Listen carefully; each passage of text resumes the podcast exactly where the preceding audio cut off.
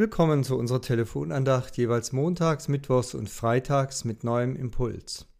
Nun, manchmal wundert man sich schon, wie das Los fallen kann. Sie wissen ja bestimmt, die Tageslosungen bekommen ihre Namen nicht vom Begriff Losung im Sinne einer Erkennungsformel, die auswendig gelernt wird, so wie man das früher auf Ritterburgen kannte. Da wurde einem am Tor die Frage gestellt, wie ist die Losung?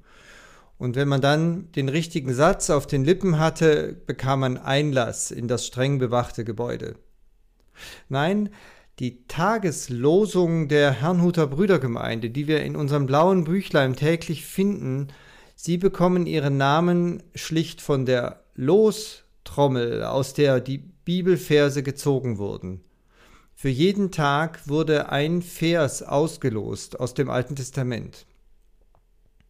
Ja, es ist schon bemerkenswert, dass heute, direkt am Tag nach Allerheiligen, also am Tag nach dem katholischen Totengedenken, dieses Wort aus Hiob 3 im Losungsbuch steht. Gestern noch standen viele auf den Friedhöfen, um dort mit Tränen in den Augen eine Kerze zu entzünden.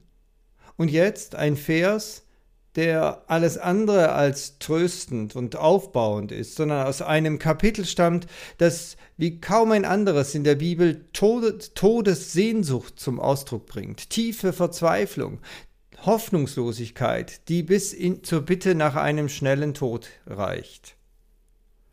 Sie kennen wahrscheinlich das Thema dieses so beeindruckenden Buches des Alten Testamentes. Der vorbildhafte, der fromme Hiob bekommt eine Hiobsbotschaft nach der anderen. Alles wird ihm genommen. Sein Vermögen, seine Familie, seine Gesundheit. Alles, wonach sich ein Mensch ausrichtet und woran sich ein Mensch dann auch festhält, wenn er es erreicht hat. Das große Thema des Hiob-Buches ist, lohnt es sich an Gott festzuhalten, selbst wenn damit keinerlei Belohnung verbunden ist. Ja, im Gegenteil, kann man weiterhin Gott vertrauen, wenn damit keine Segnungen verbunden sind, wenn man nichts davon hat und der Glaube keinerlei Vorteile bringt. Und das Kapitel von der Todessehnsucht steht auch noch gleich zu Beginn des Hiob-Buches. Hiob wird von Freunden besucht, die zunächst ja alles richtig machen. Sie sitzen sieben Tage und sieben Nächte bei ihm, sind schweigend für ihn da in seinem Elend. Noch überschütten sie ihn nicht mit gut gemeinten Ratschlägen, konstruieren keine vermeintlich klugen theologischen Antworten, die dann doch nicht weiterhelfen. Nein, sie zeigen einfach nur menschliche Nähe und halten das aus, zu schweigen.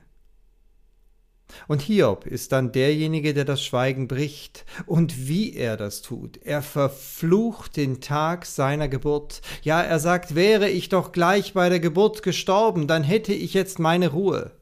Dann wäre ich längst verscharrt worden, läge im Grab und müsste nicht der Verzweiflung ausgesetzt sein, mit der ich jetzt konfrontiert bin. Und in diesen Zusammenhang gehört auch der Vers hinein, der ausgerechnet heute am Tag nach Allerheiligen ins Losungsbuch hineingelost wurde. Warum nur gibt Gott dem Leidenden Licht und Leben? Gemeint ist, wie kann Gott nur Menschen ins Leben rufen, wenn dieses Leben dann nur aus Leid besteht? Warum gibt Gott denen Licht und Leben, die sich doch nach dem Tod sehnen und verbittert sind und damit gequält werden, dass dieser Tod nicht kommt? Ja, so ist dieser etwas schwierige Vers tatsächlich zu verstehen. Er wird dadurch klarer, aber er wird auch nicht einfacher. Denn tiefste Verzweiflung spricht aus ihm. Und ich kann in dieser kurzen Telefonandacht nur zwei Hinweise geben, und ich bitte Sie genau hinzuhören. Erstens, wie wertvoll ist doch die Bibel, dass sie sogar in die allertiefsten menschlichen Abgründe hineinreicht. Wie anders ist unsere heilige Schrift im Vergleich zu den so geglätteten, schön gefärbten religiösen Schriften und philosophischen Abhandlungen, die tunlichst darauf bedacht sind, dass alles gut und wohlgeformt aussieht. Dort ist der Glaube immer nur ein Gefühl der Erhabenheit, eine Schönwetterphilosophie, ein glanzvolles Ideal. Aber die Bibel kennt auch die tiefsten menschlichen Abgründe. Und wir finden diese Sowohl bei Hiob als auch bei Jesus Christus, als er am Kreuz hängt. Gott, mein Gott, warum hast du mich verlassen? schreit Jesus in die Nacht hinein.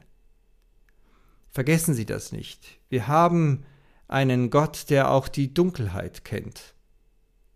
Und deshalb sind Menschen, die wie Hiob gerade vor lauter Verzweiflung nicht mehr glauben können, Sie sind nicht außerhalb der Reichweite Gottes, sondern sie sind weiterhin einbezogen in sein geheimnisvolles Wirken. Gottes Hand reicht auch bis in die tiefste Nacht hinein.